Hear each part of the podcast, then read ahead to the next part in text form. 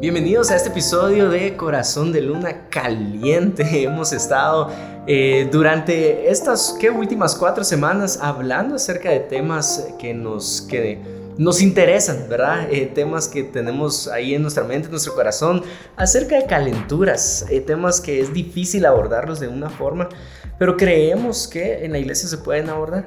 En los últimos cuatro episodios he estado con mi esposita, pero este día tengo literal dos invitados a quien amo mucho, admiro mucho. Eh, en un ratito, en un ratito los presento como, como se merecen, pero vamos a hablar solo de hombres nosotros. La otra semana está el episodio solo para mujeres, que sus esposas están invitadas, ¿verdad? Eh, Puedes ver, puedes ver los episodios, si no los has visto, los puedes ver eh, en YouTube o los puedes escuchar en Spotify.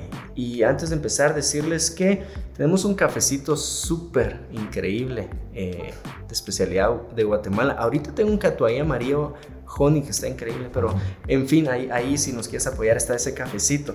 Dicho eso, Estoy acá con Jesse y con Jack, Jesiah Hansel y Daniel Aguilar. ¿Cómo están? Súper bien. Muy bien. voy a decir, Jesse, que tengo acá eh, primero, te amo, te admiro muchísimo. Eh, Jesse tiene el podcast Armadillo. Armadillo es tal vez el podcast que más nos ha influido en el último año con mi esposa. Mi esposa es súper fan tuyo, o sea, y yo tengo Patreon, ella no tiene Patreon, entonces tengo una forma de echarle en cara que yo escucho tus episodios antes que ella, ¿verdad? Pero hoy que es jueves, mi esposa se, se arregla y pone allí eh, Armadillo. 101 episodios, increíble, increíble.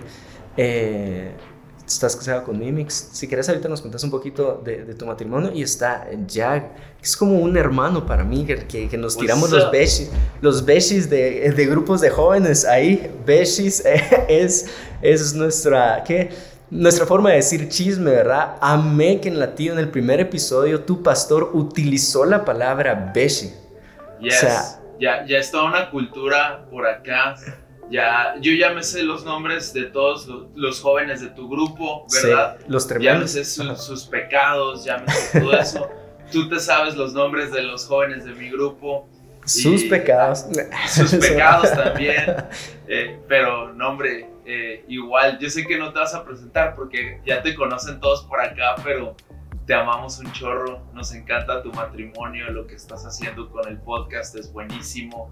Gracias, y gracias por, gracias por invitarnos. Y un shout out a la tío también. El último episodio del engaño en las redes sociales está buenísimo. Y cómo abre su corazón ahí eh, con todo, incluso lo que pasó con que lo sepa la calle. En fin, eh, si, quieren, em, empecemos un poquito. Contame, Jesse, un poquito eh, tu matrimonio, años de casados, lo que han trabajado en la fuente. Y de ahí nos vamos con Jack y de ahí le entramos a las preguntas. Ya, no, pues primeramente muchas gracias por tenerme aquí en Corazón de Luna y, y uh, tú sabes cuánto te amo, cuánto los amamos como, como esposos, cuánto amamos la iglesia, Casa de Dios y todo lo que están haciendo. Y, y uh, sí, uh, mi nombre es Jesiah. Algunos me dicen Yajaira, entonces pido que me digan Jesse. vivo en Tepic, Nayarit. junto con mi esposa servimos en la iglesia La Fuente Ministerios y tenemos un increíble hijo que se llama Sawyer. Entonces, como Tom Sawyer. Y ya, estamos echándole ganas. Trabajé con jóvenes por ocho años, un grupo de jóvenes anormal. Y hace ya un rato ya entregué el grupo de jóvenes a Alvin Ramírez. Entonces, sí, entonces ahorita sirvo como barista de mi papá. Le preparo cafés todos los días y grabo podcasts, es lo, lo que hago. De hecho, tu latte es increíble. Cuando estuve ah, por allá en Tepic, es increíble. Buenísimo. Gracias. Eh, Jack, si quieres contar un poquito de... Porque vamos a hablar también temas sexuales en el matrimonio al final. Entonces vale la pena que, que, la gente sepa que no estamos así como, como atinándole, ¿verdad? Eh, ya. Pues eh, tengo tres años de casado, apenas. tres años de casado, tres años pastoreando jóvenes literal el día que nos casamos, nos entregaron el grupo de jóvenes y ha sido la mejor temporada de nuestras vidas. Ya estamos hablando acerca de, bebés, ¿verdad? Justo. Oh, ¿Y sabes cómo se hacen, no? Todavía no, hemos vivido en, abstinencia estos tres años. Yo, yo, vengo aquí a hablar de abstinencia, es de lo que voy a hablar en este podcast. Eh, no, pero ya estamos hablando de, de, bebés, este, tanto, tanto nosotros como matrimonio, como mis suegros y mis papás, eh, no pueden esperar a que, a que ya hagamos crecer la familia. Y, y, ha sido bien interesante este proceso pastoreando jóvenes, hablando muchísimo acerca de sexo. Eh, creo que es el, el tema que más eh, nos hacen preguntas, eh, el tema que más pastoreamos ahorita en esta temporada. Entonces me, me, encanta y me emociona esta iniciativa de, de tocar estos temas incómodos, ¿verdad? Démosle, démosle. un par de estadísticas antes de empezar. Hace un par de años entrevistamos pues anónimamente a, nuestro liderazgo en la iglesia, liderazgo de jóvenes, y lo que salió es que uno de cada dos, o sea, casi, es como el, era como el 48%, están teniendo una batalla en el área sexual, pero uno de cada 20 se atreven a hablar, ¿verdad? Eh, eso es dentro del liderazgo de una iglesia, ¿verdad? Y acá tengo algo que llama mucho la atención, National Center of Sexual Exploitation. No sé si lo dije bien, mm. ustedes que son un poquito más wash and wear. Eh, escuchen esto. Eh, dice, el 64% de las personas o de los jóvenes entre 13 y 24 años, 64% buscan semanalmente más de una vez contenido sexual. Mm. Dice... Eh, las mujeres, las teenagers, eh, son más propensas a buscar contenido sexual que las mujeres arriba de 25 años. Y entonces vale la pena hablar de esto. Así que vamos con las preguntas, ¿les parece? Démosle. Um, va, eh, esta las puede contestar cualquiera de los dos. Sé su postura bastante. Eh, creo que Jesse lo ha tratado también en, en, el episodio 100, creo yo que respondiste preguntas en, en Patreon, pero ahí también hablaste de esto. Es literal tengo una adicción a la pornografía, ¿verdad? Eh, ¿Cuál es el siguiente paso? Dale, Jesse. ¿Cómo es? pues ah, por mucho tiempo se creía que no podía ser adicto a la pornografía. Ah, yo me acuerdo hablando de adicción de pornografía desde el púlpito una vez y un doctor se me acercó al final y me dice, no puedes usar la palabra adicto porque como no estás consumiendo nada, tu cuerpo no puede ser adicto. Más bien habla acerca de hábitos. Y ah, en los últimos, no sé, 10 años más o menos, se ha descubierto una nueva ciencia que sí es la adicción a ciertos comportamientos. Ah, porque nuestro cerebro crea ciertas, ah, ciertos químicos, específicamente la dopamina, que, es, que es, el, e, es un químico bastante adictivo porque entre más produces, tu cuerpo produce menos de eso, o sea, sin tener estas estimulaciones. Entonces, en mi pasado, cuando tenía más o menos 14, 15 años, ah, estaba pasando por todos los cambios de hormona y todo lo que uno pasa a los 14, 15 años. nadie, nadie, de los que están viendo que tienen 14, 15 años, no te preocupes, no estás solo. Todos pasamos por estas, ah, o sea, sí, estás caliente, no caliente. ya, no, no me voy a ir muy vulgar, pero bueno. Ah, y literal, o sea, estaba, o sea, inundado de, de, pensamientos y diferentes cosas.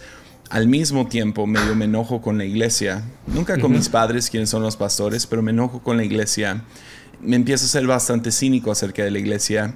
Y como siempre fui a estudiar, siempre estudié en casa, mis papás pusieron una computadora en mi cuarto con acceso a internet sin ninguna restricción porque no oh, entendían. Cielos. Entonces esto llevó a depresión, más hormonas, más estar alejado de alguna comunidad, a literal envolverme completamente en, en, pornografía. Y la razón que, aunque no se había dado el estudio de que esto sí es una adicción real, Ah, sabía que era una adicción es porque yo podía pasar literal toda la noche horas y horas y horas ah, descargando contenido de internet. En ese tiempo no era como streaming como ahorita, ya tenemos YouTube y YouTube abrió las puertas para que todas estas otras sitios nos con picar un botón. Eran fotografías, descargabas algunos videos, pero tenías que descargarlos un día antes si querías verlos. Entonces a ese grado llegó esta, esta adicción. Y, ah, y puedo decir confiadamente que vi cosas que ningún ser humano debería de ver. Porque la cosa es que nunca, es, nunca te sacias. Siempre vas por más y por más y por más. Y la curiosidad empieza a tomar control de esto y la cosa se vuelve muy oscura muy rápido. Entonces, ya, muy fea la cosa. Y ah, fue, fue a los 17, entonces fueron como tres años batallando esto a solas, batallando con esto a solas, hasta los 17 que le di mi vida a Cristo. Uh, decidí confesarlo a mis papás, no nomás a mi papá, sino a mi mamá también, y entrar en explícito detalle acerca de las cosas que había visto y las cosas que, que estaban pasando. Y, ah, y fue, fue cuando me abrí con... Ahora, en mi caso, que tengo buenos papás, fue perfecto. O sea, se mantuvo dentro de un círculo pequeño, pero fue por medio de tener ayuda uh, fuera de mí mismo y, ah, yo y Dios vamos a arreglar esto, que creo que siempre es lo que uno quiere, porque es privado, ¿no? Pero ah, la verdad es que ninguna adicción la puedes pasar solo, tienes que confesar la adicción, necesitas una comunidad o gente alrededor de ti que te pueda ayudar. Entonces, a pesar de que le di mi, mi vida a Cristo a los 17, y la verdad fue de una manera bastante milagrosa, ah, tomó años de, un proceso de, mis papás siempre estando al tanto, tanto orando por mí, haciéndome preguntas, limitando mi acceso a televisión e internet. Uh, sacaron esa compu de mi cuarto de inmediato. Y ahora para mí, gloria a Dios, fue antes de que celulares tuvieran acceso a o sea, eran los flippy phones, ¿no? O sea, eran teléfonos de los que tenías que abrir y, ah, y todo eso. Entonces duró, fue, fue un poco más fácil de lo que hoy en día jóvenes tienen que pasar y me pesa mucho eso.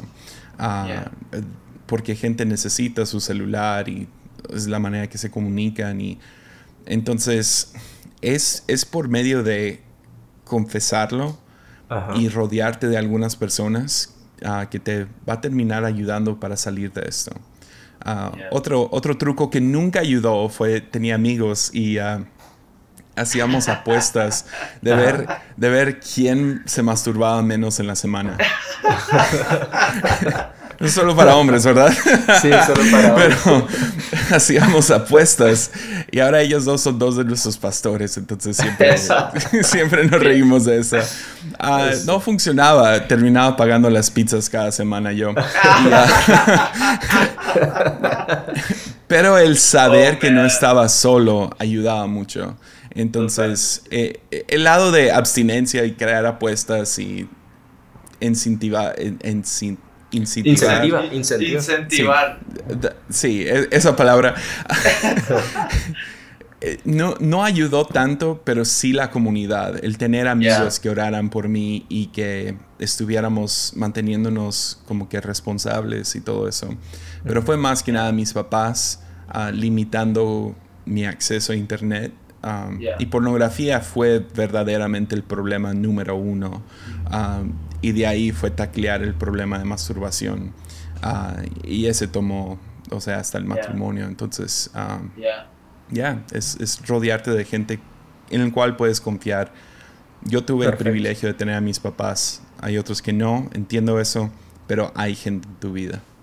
Ya, me, me, encanta lo que dice Jesse, eh, porque yo creo que, que, señala varios factores muy, muy importantes. En mi caso, yo nunca accesé pornografía en una computadora, en la vida. O sea, de hecho, nunca lo he hecho, nunca he accesado porno desde un computador convencional. Fue en el momento en el que eh, mis padres me compran mi primer iPod Touch y de ahí el primer iPhone, eh, que es este artículo que ahora sí no solo estaba en tu cuarto, o sea, lo llevabas a todos lados, que, que, yo empecé igual a desarrollar uh, una adicción muy, muy heavy a, a, la pornografía, ya no se tenía que descargar nada, eh, ya no dejabas rastro, ¿no? Hay mil maneras de, de poder hacer esto completamente oculto, ¿no? Y eh, yo creo que uno de los problemas más grandes era lo que decía Jesse. Se empieza a normalizar el problema con tu círculo de amigos, ¿no? Ya se convierte en algo completamente normalizado. Y, lo que decías es bien cierto, como que haces las apuestas, las quinielas, ¿no? A ver cuánto tiempo llevas y, y te enfocas mucho más en cuánto tiempo llevas sin hacerlo que en una vida completamente libre del problema de pornografía. Entonces yo me autojustificaba diciendo, bueno, pues mi amigo ya pagó la pues, ya pagó las pizzas porque yo le gané esta semana, entonces me merezco un premio, ¿no? Y, y me lo doy. Entonces yo, yo, creo que algo que podemos hacer y algo clave, y, y, sé que es algo bien old school, y, y, yo no lo predico muy habitualmente, pero viendo esta tendencia en grupo de jóvenes, no normalicemos el acto de consumir pornografía. Eh, si, si, tú estás en un grupo de amigos donde obviamente la, gran mayoría está luchando de esto, eh, creo que muchas veces caemos en la tentación de... Lo, lo, padre es demostrar que no estamos solos, ¿no? Que somos un montón luchando eh, contra este enemigo en común. Pero muchas veces caemos en el cinismo y en la normalización y ahí es donde creo que el enemigo puede llegar a ganar terreno, cuando como cristianos estamos constantemente normalizando este problema. Eh, me ha tocado muchas de las personas que, que, que, siguen en esta lucha y que no han podido vencer esta tentación, ya no se lo han guardado, ya han expuesto el problema, ya lo han hablado con sus pastores, ya lo han hablado con sus amigos.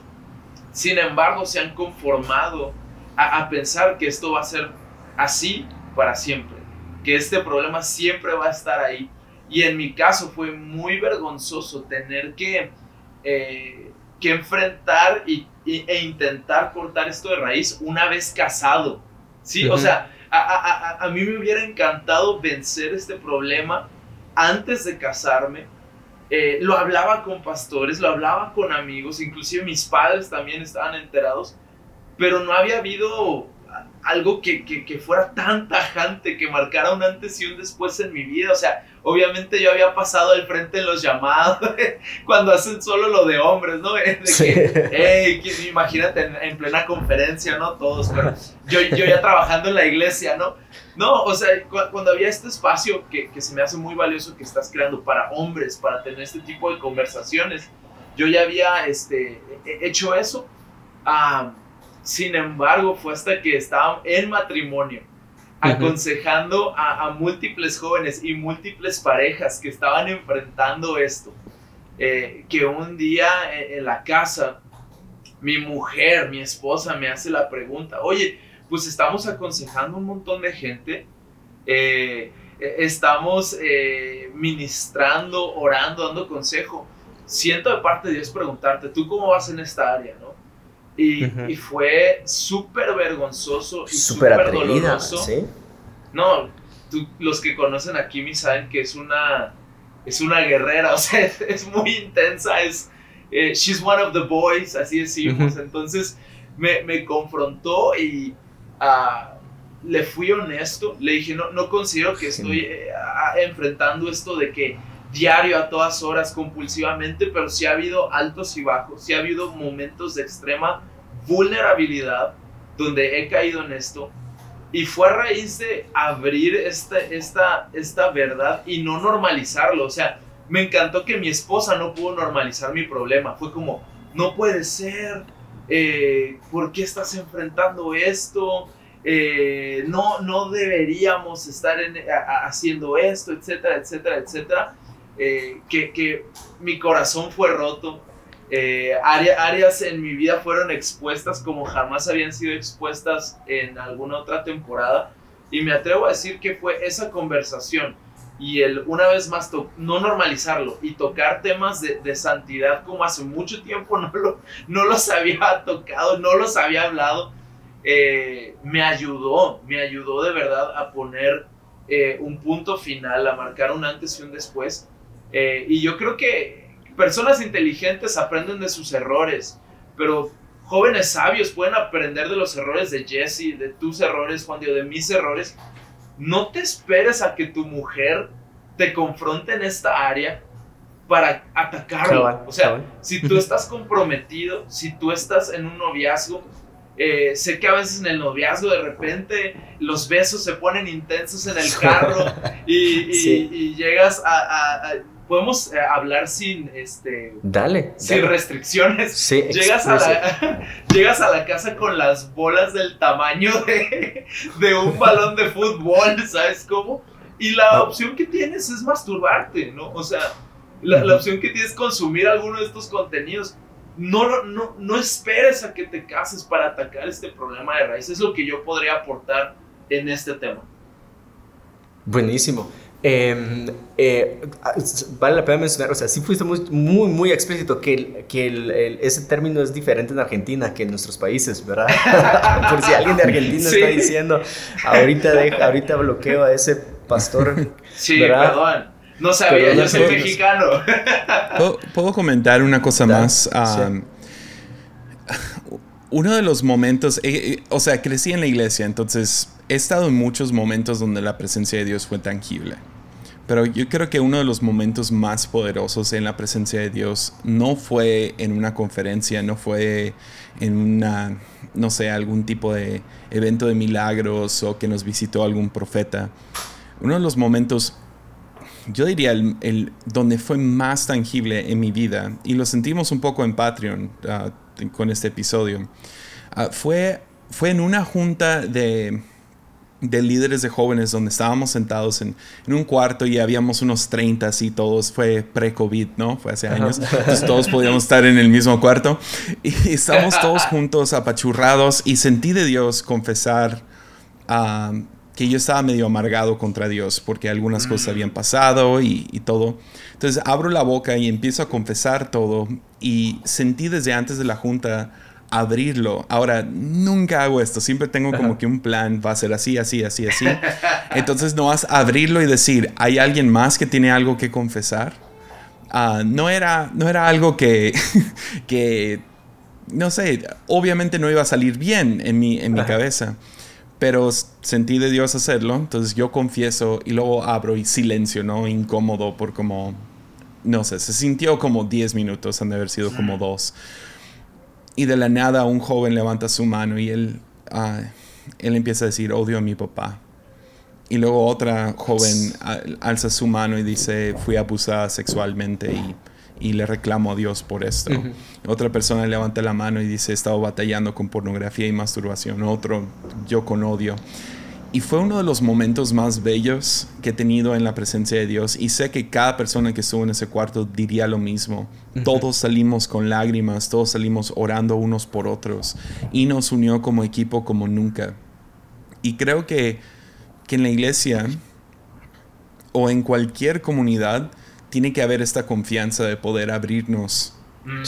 acerca de nuestras debilidades. Creo, creo que sí hay, hay como que algunos límites, especialmente con el sexo opuesto, de, no, irte muy vulgar, no abrirte demasiado en detalle, pero, pero no tiene nada de malo tener a, gente del sexo opuesto orando por tu problema de lujuria o tu problema con masturbación o pornografía. Y es cuando te abres que siento como que ah, el Espíritu Santo como polilla hacia la flama se acerca a la vulnerabilidad y a la confesión de nuestros pecados. O sea, nomás llega, no lo puede evitar, es como un imán que nomás... Y creo que es, es, tan importante crear un, un, ambiente y eso es algo que la pornografía te aísla de esto, de relaciones normales y reales Ah, porque tienes tu propio mundo. Eh, eres tú solo el que lo está llevando. Entonces, ah, sí, me parte el corazón por cualquier persona que está batallando con esto solo. Necesitas poder mm. abrirte con alguien. Y deja, digo esto también, porque siempre hablo esto y luego gente me escribe a mí directo en Instagram. No te abras con alguien con el que no tienes relación personal. No le escribas a un pastor al azar diciendo, tengo que confesar eso. No te va a funcionar de, nada. Tienes que hablar con gente en carne y hueso, gente con la cual tienes confianza y gente que tú sabes y confías que van a estar orando por ti y van a tener tu espalda cuando más importa. Buenísimo. Y, eh, lo hemos hablado con mi esposa durante, este, durante esta temporada. Lo que queremos hacer es que te encuentres con Jesús y el proceso que Jesús está dispuesto a dar contigo. Y estas personas te permiten, esta confesión te permite este tipo de rendición de cuentas, ¿verdad? Ahora, en eso sí me gustaría atacar dos pensamientos. Si están escuchando más adelante, vamos a estar hablando acerca eh, de, de, cosas que, el hombre batalla, como sueños húmedos. Eh, vamos a, creo yo que vamos a abordar un ratito homosexualismo y si vamos bien de tiempo, vamos a abordar estos temas de sexo en el matrimonio. Pero hay dos pensamientos que me gustaría picarles la cabeza y que me digan eh, qué piensan. El primero es, ok, estoy batallando con esto, pero ¿por qué está mal? ¿Verdad? Hay muchas preguntas que dicen, bueno, explícame por qué está mal, ¿verdad? Físicamente o, ¿verdad? El, hombre tiene esta, esta necesidad de, satisfacerse, entonces, ¿qué vamos a hacer? Ahí va una sirena, ¿la escuchan? Ah, eh, es la primera. Y de ahí está el, pensamiento donde eh, crees que podés solo, ¿verdad? No, esto yo puedo solo. ¿Cómo? No voy a pasar la vergüenza delante de mis papás como la pasó Jessie, ni, ni, la vergüenza delante de mi esposa como la pasó Jack. No es necesario, yo puedo salir de esto solo. Em, entonces, en el primer pensamiento, eh, esto está mal, y es una pregunta que se repitió mucho, explícame por qué está mal, o sea, ¿cómo va a pasarle factura esto a mi matrimonio, verdad? Mm. Eh, si pasa o no pasa factura en, mi matrimonio, eh, ¿por qué? Como traer este convencimiento de por qué está malo. Buenísimo. Me, encanta porque hoy en día hasta los no cristianos están empezando a reconocer que el consumir pornografía eh, sí genera un daño, un daño a nivel cerebral, eh, genera un daño a, múltiples estratos y esferas de la sociedad. Hace poco ah, había tantos posts en Instagram denunciando a una de las páginas más prominentes que eh, producen pornografía, acusándolos de, de abuso y trata de personas. Entonces, hay tantas cosas por las cuales uno podría decir que está mal a un nivel más globalizado y a un nivel más amplio, pero simplemente hablando de nuestra vida a nivel personal, eh, eh, el consumir este tipo de contenidos lejos de prepararte para tu noche de bodas, porque muchas veces pensamos, bueno, es que no sé ni por dónde se hace, no sé cómo funciona, eh, y, no, tengo que, tengo que estudiar, ¿no? Tengo que preparar mi saber exactamente qué es lo que tengo que hacer para complacer a mi pareja. Lejos de, lejos de prepararte para eso, lo, lo daña, lo mina, lo termina limitando Ah, hay tantas cosas, inclusive eh, eh, cosas como disfunción eréctil que no, no estamos dispuestos como que a comunicarlo. Y no estoy diciendo que es en el 100% de los casos, pero es un patrón que yo he visto de matrimonios jóvenes en el cual el hombre no pudo mantener una erección eh, dentro de los primeros meses, las primeras semanas en su nuevo matrimonio y, no era por una condición física, sino que había como ya un candado, un candado mental, había, se había consumido tanto, se habían visto tanto, tan, tantos cuerpos, tantas maneras. Tanta fantasía. tanta fantasía que era casi inevitable no caer en la comparación, ¿no? Entonces yo creo que eh, hay más riesgos de los que uno se atreve a pensar cuando uno está consumiendo este tipo de contenidos que, yo, yo sigo sin conocer a una persona que haya podido vencer esto solo. O sea, yo sigo sin... Y el día que la conozca, eh, le voy a pedir que escriba un libro de cómo vencer la pornografía tú solo, sin ningún tipo de apoyo ni de ayuda. Eh, eh, entonces yo, yo, creo que vale la pena el, el tener visión, y lo mencionábamos hace poco en nuestra reunión de jóvenes. Muchas veces tenemos visión, para nuestro futuro ministerial, tenemos visión para nuestro futuro laboral, pero no tenemos visión para nuestro futuro sexual. Creo que muchas veces e-, ese es un tema tan tabú que no te atreves a decir, tengo una visión para mi vida sexual, pero vale la pena analizarlo. Si tuviéramos una visión para nuestra vida sexual en el futuro, probablemente aprenderíamos a guardarnos en pureza el día de hoy. Porque tú no quieres tener un muy buen primer año sexual en tu matrimonio. El, matrimonio es para toda la vida. y la experiencia sexual está reservada para el matrimonio entre un hombre y una mujer y el anhelo es que esta práctica dure toda la vida, ¿no? No sé hasta qué edad se puede. En la Biblia tenemos a un par de viejitos todavía practicando duro eh, esto, ¿no? Mi, mi anhelo es llegar a ese punto, pero no vamos a llegar ahí por coincidencia.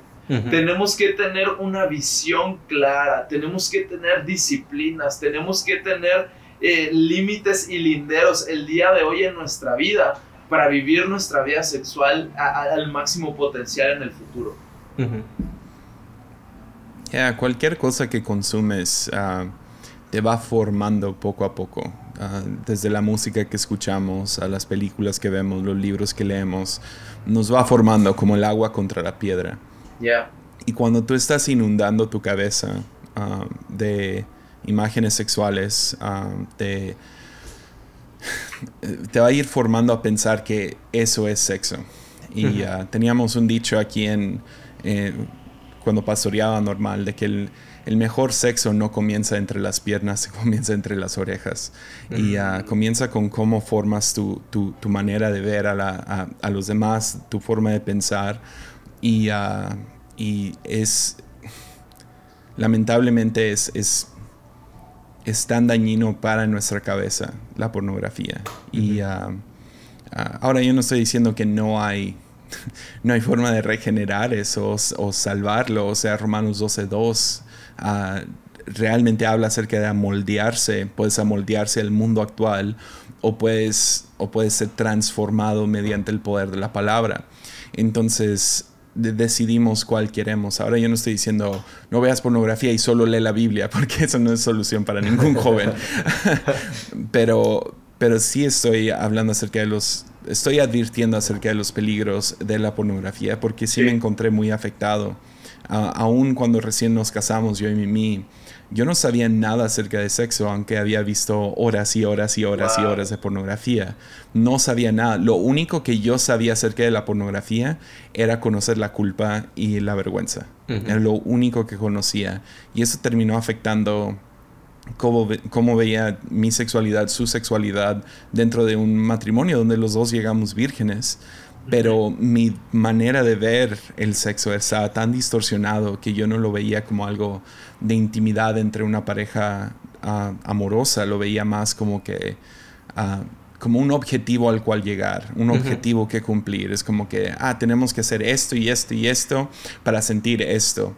Y, ah, y eso viene siendo después de haber sanado de mucho de lo que había sido dañado, pero todavía había daños que entraron al matrimonio y creo que todavía hay daños. El objetivizar a las mujeres y tratarlas como, como sí, eh, deshumanizarlos. Y, ah, y luego la imagen que pornografía te da también es que ves a mujeres que nomás lo anhelan, ¿verdad? Porque esa es la actuación. Entonces todo lo que estás viendo es, es falso, es, es, mentiras, a pesar de que sí están haciendo algo real, uh, no está hecho de la manera real. Hay, hay, hay un libro, uh, de hecho es un audiolibro, solo es un audiolibro que se llama El, el efecto mariposa, pero se trata de pornografía. y, y habla acerca de cuánto daña nuestro cerebro. Y hay una parte que me, que me quedé en shock acerca de la adicción a pornografía hablan acerca de... Y no recomiendo el libro, es más, déjalo digo así porque es muy explícito el libro, Dios mío, fue muy incómodo escucharlo porque tienen como audios y todo. Ah, el vato está entrevistando a alguien mientras están grabando pornografía atrás de ellos y se escucha todo, pero está muy fuerte. Pero hablaron acerca de, de en el ambiente de pornografía, uh, tienen, tienen personal, y uno no sabe estas cosas, pero tienen personal que preparan al hombre para la actuación, ¿ok? Entonces, con preparar al hombre es que lo excitan, ¿no? Pues eso era como que un rol de alguien nomás ahí masajearlos o lo que sea, prepararlos para que estén pues, chidos para la, la, actuación que están a punto de hacer. Y están hablando acerca de cómo eso ya se ha distorsionado tanto, porque muchos de los que están en la industria de pornografía también son adictos a la pornografía. Y antes de entrar a grabar una escena de pornografía, ya no usan a estos masajistas para prepararlos para la escena. Lo que hacen es que, porque no les funciona, lo que tienen que hacer es ver pornografía antes para poder estar listos para la escena que están a punto de grabar. Porque está tan desconectado a la realidad. O sea, literal, tienen a una actriz de porno enfrente de ellos y ves a, a esos muchachos sentados viéndolo en sus teléfonos. Porque están tan acostumbrados y tan moldeados a que eso los excite en vez de la mujer que tienen enfrente. Entonces, sí hay mucho peligro, ah, más que nada por cómo daña tu manera de ver el mundo, de cómo pensar, de cómo, de, cómo te, te, entras en intimidad con otra persona. Ahora, Hablaste algo al principio y hablaste este tema de vergüenza, este tema de, de culpa. Ahora, una de las preguntas que más eh, se repite es, bueno, eh, ¿cómo manejo esta culpabilidad? ¿Cómo manejo esta vergüenza? Sobre todo porque siento que perdí mi propósito, siento que valgo menos, que el llamado, eh, como que ya no soy digno para un llamado de parte de Dios. Ahora, entiendo que parte de la culpa es necesaria para que haya arrepentimiento, pero ¿cómo, cómo le hablarían ustedes a una persona eh, cercano que está batallando con esto, que se siente esta indignidad, esta culpa? ¿Qué palabras le podrías traer a su corazón? Pues la culpa es otra, es, es la consecuencia del pecado. Ah, y la culpa es lo que nos lleva a alejarnos de Dios, porque nos lleva a temer a Dios. Ah, lo ves con Adán y Eva en, el jardín. Es, y creo que el versículo más triste de toda la Biblia se encuentra justo después de que Adán y Eva comen del fruto prohibido. Van, se esconden porque sienten culpa, ¿no? Se sienten desnudos, van y se esconden, se tapan y cuando Dios los encuentra, le, pregunta a Adán, ¿dónde estabas? Y uh, Adán le responde, lo que yo creo es el versículo más triste de toda la Biblia. Escuché tu voz y tuve miedo. Y uh, creo, creo que culpa es la es lo que más odia a Dios acerca del pecado. Es que nos aleja de Él. Es que distorsiona cómo vemos a Dios. Eh, nos hace pensar que Dios ahora está enojado con nosotros, que no quiere estar cerca de nosotros, que le damos asco. y, creo que eso es lo que más, ah, ahora me estoy metiendo en territorio teológico que molesta a algunas personas, pero creo que más que el acto de pecar es la culpabilidad, la cual nos aleja de Dios. Y eso es lo que Dios más teme y es la razón que nos ruega no peques, mm, porque distorsiona cómo vemos a Dios. Y Dios está como, no, yo no soy ese, o sea, ese juez con barba blanca listo para tirarte mm. un rayo porque me desobedeciste. Ah, sino lo vemos representado claramente en Jesús, específicamente hablando del tema de pornografía y lujuria y sexo y todo esto vemos cuál es la postura de Jesús hacia la mujer que cometió adulterio y todos están listos para apedrearla, porque piensan, Dios quiere apedrearla. pero Jesús, quien es Dios en carne y hueso, ah, no la condena, porque Romanos nos enseñaría que en Cristo ya no hay condenación.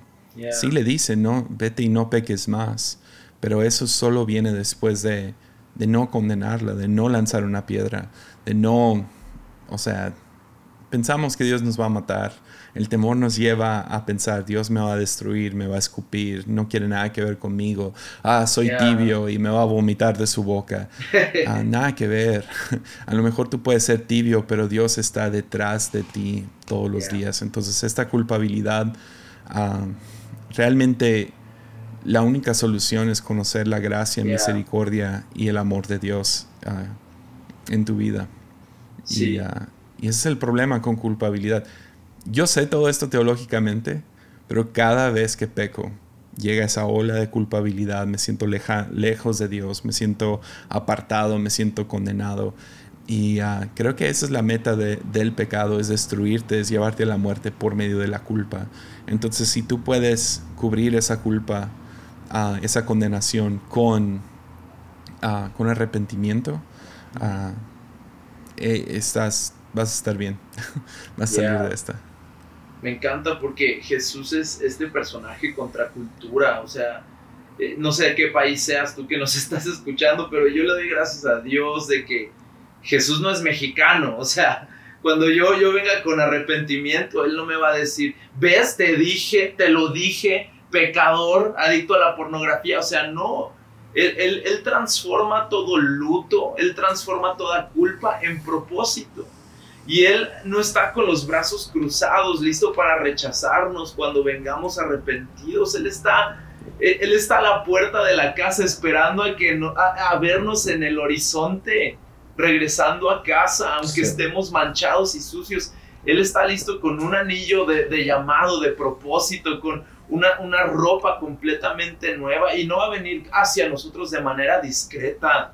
No, no va a venir con, a, nosotros a regañadientes. Si verdaderamente queremos transformar nuestra vida, él, él, va a venir a toda velocidad. Y Él va a venir directo a, a, callar nuestro speech autojustificador y eh, a, a, callar nuestras inseguridades y a darnos propósito, ¿no? Entonces yo creo que de las historias más inspiradoras y que más ministran a, nuestras iglesias. Son aquellas personas que tenían una vida llena de errores y estuvieron dispuestos a entregarle sus errores a Dios, ¿no? Entonces, eh, si, si querías ser un cristiano perfecto, o sea, prepárate para ser de influencia para nadie. O sea, nadie quiere seguir a, alguien sin cicatrices, ningún soldado quiere un general que no tiene heridas de guerra, no, o sea, queremos estar a, la par siguiendo a, personas con experiencia, ¿no? Entonces no te estoy diciendo, salte de aquí, vete a tener todas las experiencias del mundo y experimenta y arruina tu vida y después regresa y sea usado por Dios. No, no estoy diciendo eso, pero eh, tampoco, tampoco nos, nos, nos encasillemos en, lo mal que hemos tenido nuestra situación, ¿no? O sea, yo creo que Dios puede redimir eso y darnos un propósito que va más allá. Total, buenísimo. Buenísimo, así es. Em, es lo hermoso, es lo hermoso de Jesús que, que no se escandaliza, ¿verdad? No se escandaliza por nada de esto, pero está dispuesto a acompañarnos en, en, el proceso que nos estamos encontrando. Y sí, o sea, si nos estás escuchando, eso es, este es el espíritu detrás de estos episodios, que te encuentres con Jesús, con su amor, con su restauración, eh, Jesús trabajando en ti, ¿verdad? Trabajando en tu corazón, trabajando en ese proceso. Eh, tal vez va a haber mucha dinámica de pensamientos, eh, mucho dominio propio en los pensamientos, cuando vengan estos impulsos, cómo vas a abordar tus pensamientos para que no caigan en una acción pecaminosa, ¿verdad? En una acción muy carnal. Ahora, vale la pena y me gustaría abordar esto Em, los impulsos sexuales cuando un hombre está batallando con estos impulsos eh, hacia el mismo género, hacia el mismo sexo, ¿verdad? Mm. Eh, em, para, para, para, algunos es, es, es es alarmante, ¿verdad? ¿Cómo abordo esto? Estoy sintiendo ciertos impulsos cuando veo este tipo de fotografías, cuando eh, un, tipo de pornografía me llamó a otro tipo de pornografía y me estoy encontrando que mi cuerpo tiene estos impulsos sexuales hacia el mismo género. Em, ¿Cómo... ¿Cómo abordarían ese tema? Eh, ¿Qué le podrías decir a alguien que está batallando en eso ahorita? Dale, Jack. Dale, Jesse. No, pues, o sea, yo, creo que en, en, nuestro grupo de jóvenes tenemos a, múltiples personas con esta lucha, ¿no? Y ah, yo creo que a, nivel social es es súper, súper... De por sí estas personas ya están siendo rechazadas por la sociedad, ¿no? Hace poco en nuestro país mataron a, a una persona con esta orientación, eh, haciendo comentarios homofóbicos, eh, haciendo menos a la persona por su preferencia sexual. Entonces yo creo que como iglesia no nos podemos dar, eh, no nos podemos dar el permiso de, señalar, de, rechazar, de, de apuntar y hacer a un lado. Yo creo que eh, obviamente la Biblia es muy clara en cuanto al diseño que tiene para el matrimonio. El matrimonio es entre un hombre y una mujer, la, relación es entre un hombre y una mujer, pero lejos yo de, rechazar a, personas con esta orientación, creo que Dios ha puesto en nuestro corazón el, caminar, el, el, peregrinaje con ellos, ¿no? Si, si, si alguien con una orientación sexual diferente quiere acercarse a la iglesia es más que bienvenido. Si alguien con una orientación sexual diferente quiere perseguir a Jesús es más que bienvenido. Y creo que no hay palabras que yo pueda decir que van a hacer que, que, que cambien su manera de pensar, no hay poder de convencimiento que yo pueda tener para que cambien su manera de pensar, su manera de vivir. Sin embargo, el Espíritu Santo puede hacer un millón de cosas, ¿no? Pero yo creo que mi labor, mi labor como pastor de jóvenes es caminar paso a paso, día a día, involucrarme e, e, en su vida mucho más allá de su sexualidad, o sea, su vida familiar, sus sueños y sus anhelos, eh, su, su, anhelo profesional, o sea, hay tantas otras áreas que comprenden su vida, ¿no? Pero muchas veces reducimos a una persona a su sexualidad. Y creo que eh, esa es la, la, estrategia muchas veces menos, eh, menos conveniente para bendecir a alguien, ¿no? Reducir a alguien a su sexualidad, reducir a alguien a, a, ciertas cosas que, con las que no estamos de acuerdo. Entonces, yo, yo, he encontrado paz y yo he encontrado tranquilidad en caminar el día a día, caminar el paso a paso. Acompañar. Eh, acompañar, presentar la palabra, ¿no? O sea, presentar la Biblia, más que opiniones, la Biblia, ¿no? Más que preferencias mías personales, la Biblia, la palabra de Dios. Y ahí es donde encontramos esta gracia redentora. O sea, yo, yo, yo podré condenar, yo podré predicar en contra, yo me puedo parar en una esquina con un megáfono, pero en la palabra de Dios siempre voy a encontrar una herramienta para reconciliar, no una herramienta para dividir, una herramienta para dar propósito, no una herramienta para restar valor a la persona, ¿no? Entonces yo creo que e, en múltiples instancias a mí me ha tocado ver gente que usa la palabra de Dios para empujar una agenda de odio, ¿sí? Para empujar una agenda, una agenda de división, para empujar una agenda de juicio, cuando constantemente yo veo en el Nuevo Testamento a Jesús desplazando todo este tipo de agendas para impulsar redención. Entonces, yo, yo, creo que en mi muy personal punto de vista, mi postura en este tema tan, tan polarizante, tan fácil de irnos por la tangente y encontrar el punto negro en la pared blanca, porque si lo quieres encontrar, lo vas a encontrar en cada podcast, en cada predica y en cada iglesia, si tú te quieres enfocar en lo que no te gusta, lo vas a lograr y vas a poder hacer un blog post de múltiples párrafos expresando lo mal que estuvo, sí vas a poder. Pero yo creo que Jesús viene a unificar y Él quiere a gente de todo tipo en su iglesia, ¿no? O sea, eh, él, quiere a gente rota, Él quiere a gente que piensa diferente que tú, porque en la diversidad de testimonios es que el Espíritu Santo se mueve. Y es que podemos cumplir con la, con la gran comisión de alcanzar a todos, ir y hacer discípulos a todos, a todas las naciones, a, los que piensan como tú y a los que no, a los que se ven como tú y a los que no. Pero es un reto enorme, ¿no? Comunicar esto de, de la manera más elocuente posible. Siempre es meterse a arenas movedizas. Ajá. No sé, no sé qué piensa Jesse. Ya, ah, diría que cualquier confusión no debería de ser navegado solo. Entonces, uh, de la misma manera que hablamos de pornografía, que no, debes, no debe ser una carga que lleva sola, a confusión, especialmente confusión sexual, no debería de ser llevado solo. y, uh, y de ahí diría, búscate una comunidad que des frutos que tú quieres en tu vida. Um, porque vas a encontrar comunidades de todo, uh, especialmente ahora con, con, redes sociales. Vas a encontrar comunidades que creen que la tierra es plana. Uh, no significa, aunque sean amables, no significa que quieres ese, ese, ese fruto en tu vida. Entonces evalúa bien qué comunidad quieres alrededor de ti. Si es la iglesia, la iglesia lamentablemente no ha tenido el mejor historial con manejar este, este tema de la manera más, más, con más gracia. Pero sí hay iglesias y hay pastores que, que ah, van a poder manejar esto de la manera correcta y van a estar contigo y no te van a gritar pecador nomás porque estás confundido. de si estás confundido, te animaría a eso. Ábrete con alguien más y, y ya no la lleves solo. Sería lo, único que diría.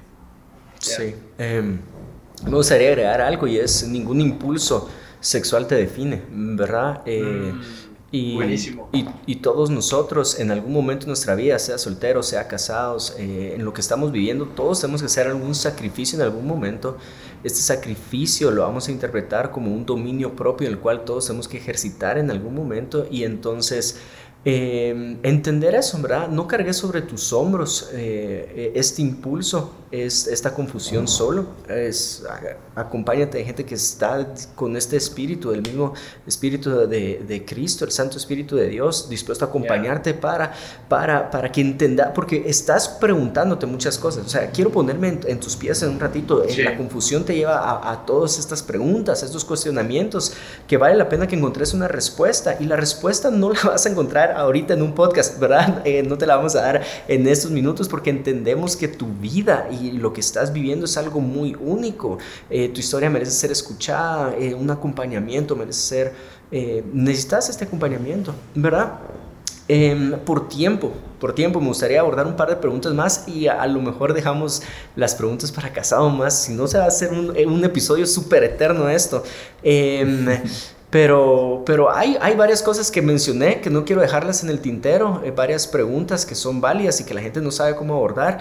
Y una de esas es eh, sueños húmedos, ¿verdad? Alguien está teniendo estos sueños húmedos. Em, ¿Qué hago? ¿Cómo lo abordo? ¿Está bien? ¿Está mal? Eh, ¿qué, qué, qué, qué, es lo que está pasando? ¿Verdad?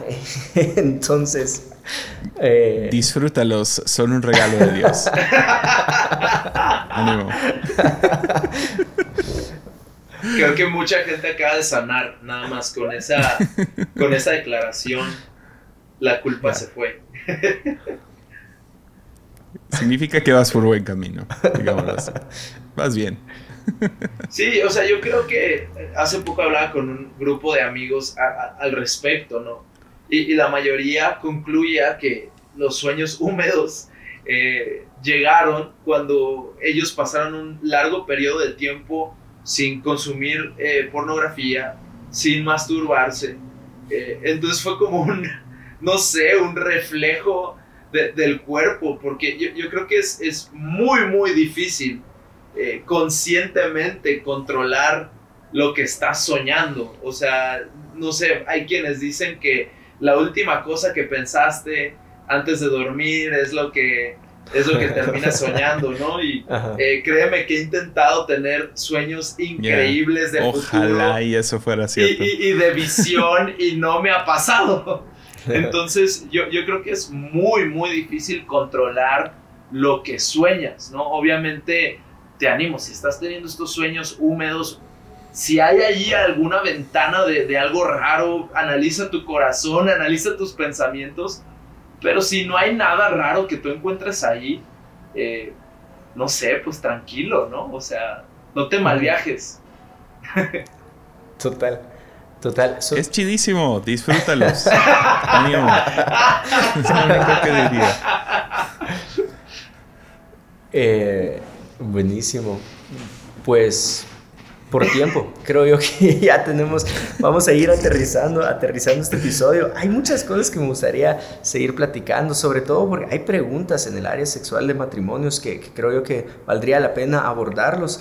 Eh, me disculpo con cada uno de los que está escuchando o viendo esto, pero estoy seguro que en tu iglesia local hay pastores que están dispuestos a acompañarte en estas preguntas, ¿verdad? Eh, igual a abordar a la gente de Guatemala, de Casa de Dios que nos está escuchando. Aquí estamos con Meli para acompañarnos en estos temas, eh, ¿verdad? Y, Ahí viene otra sirena. Ajá. Dos. Segunda. Entonces, eh, dicho eso, no sé si quieren agregar algo, Jesse, ya. Dale, Jesse. Ah, deja pasar la sirena. Yo creo que la sirena es una ah. señal de Dios. Es una advertencia. Sí, uh, ya, no, no, tengo nada más. Es comunidad y, y, y, abrirte con alguien más. O sea, la vida no se hace solo. Me encanta he escuchado varias veces de diferentes teólogos que un cristiano, y hablando de uno, ¿no? Un cristiano no es cristiano. Entonces, si tú profesas tu fe, mm. tu, fe no es personal, ah, es, es en comunidad. Y ningún cristiano va a crecer en aislamiento. Y uh, esa fue toda la idea del libro de El Gran Divorcio de, de C.S. Lewis, que habla acerca del aislamiento es el infierno mismo. Y uh, no vivas aislado y adicción a, pornografía, redes, TikTok, videojuegos, todo eso te lleva, te lleva a vivir más aislado.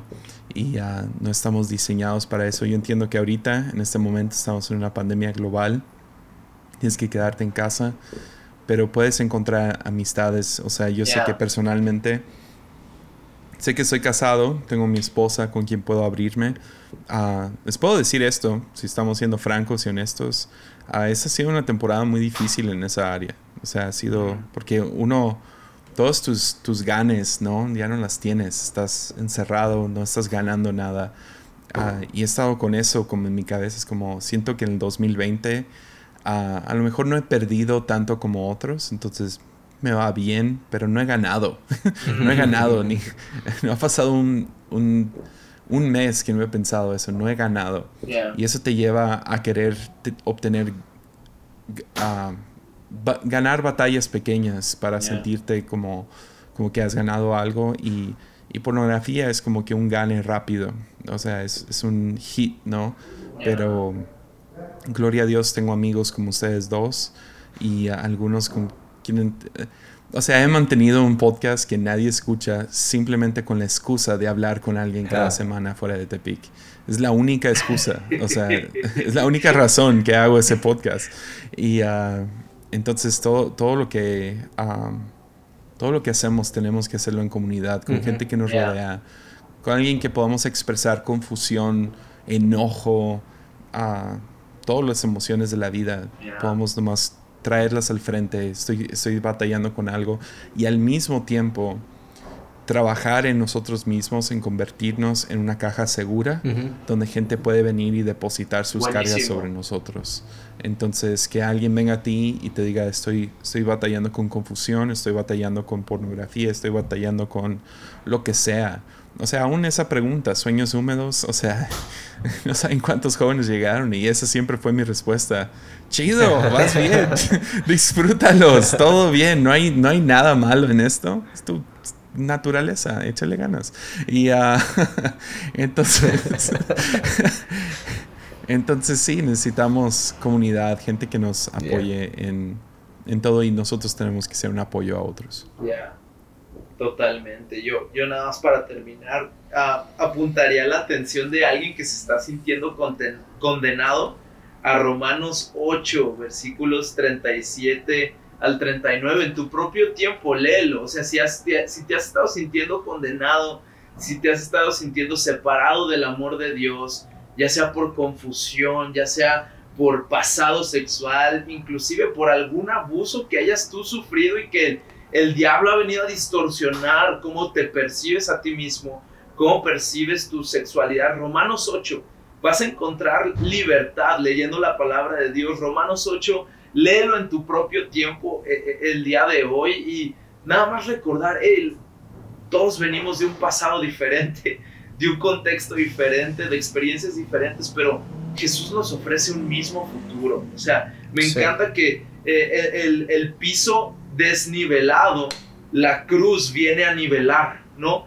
Tal vez ahorita tú puedes decir, es que a mí me tocó una desventaja, me tocó ir cuesta arriba, me tocó estar unos escalones abajo. Hey, el piso se nivela a los pies de la cruz. Y eso es, e, esa es nuestra esperanza. Así que te animo, sin importar cuál sea tu pasado o tu presente sexual, a los pies de la cruz vas a encontrar eh, e, ese piso nivelado y, como diría el buen Jesse, ánimo, ánimo, van bien.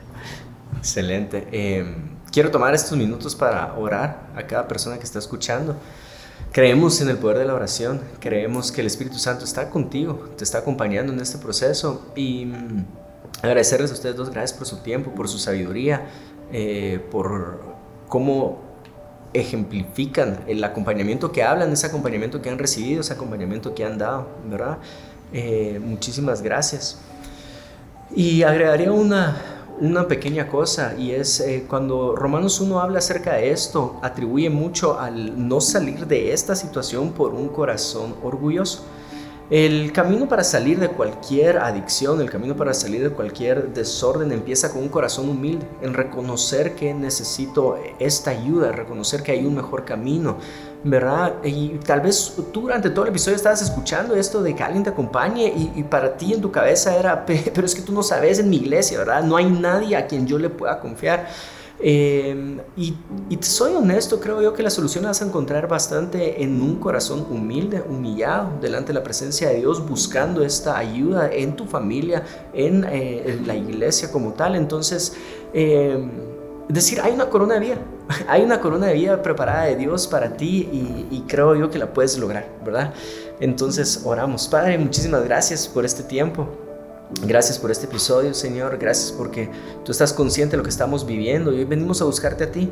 Te pido que tu Santo Espíritu, este abogado defensor, eh, se pueda sentir en cada uno de los hogares ahorita, donde quiera que estén escuchando esto el acompañamiento de parte tuya, ese amor, ese, es, ese amor que cubre faltas, ese amor que está dispuesto a restaurarnos, Señor.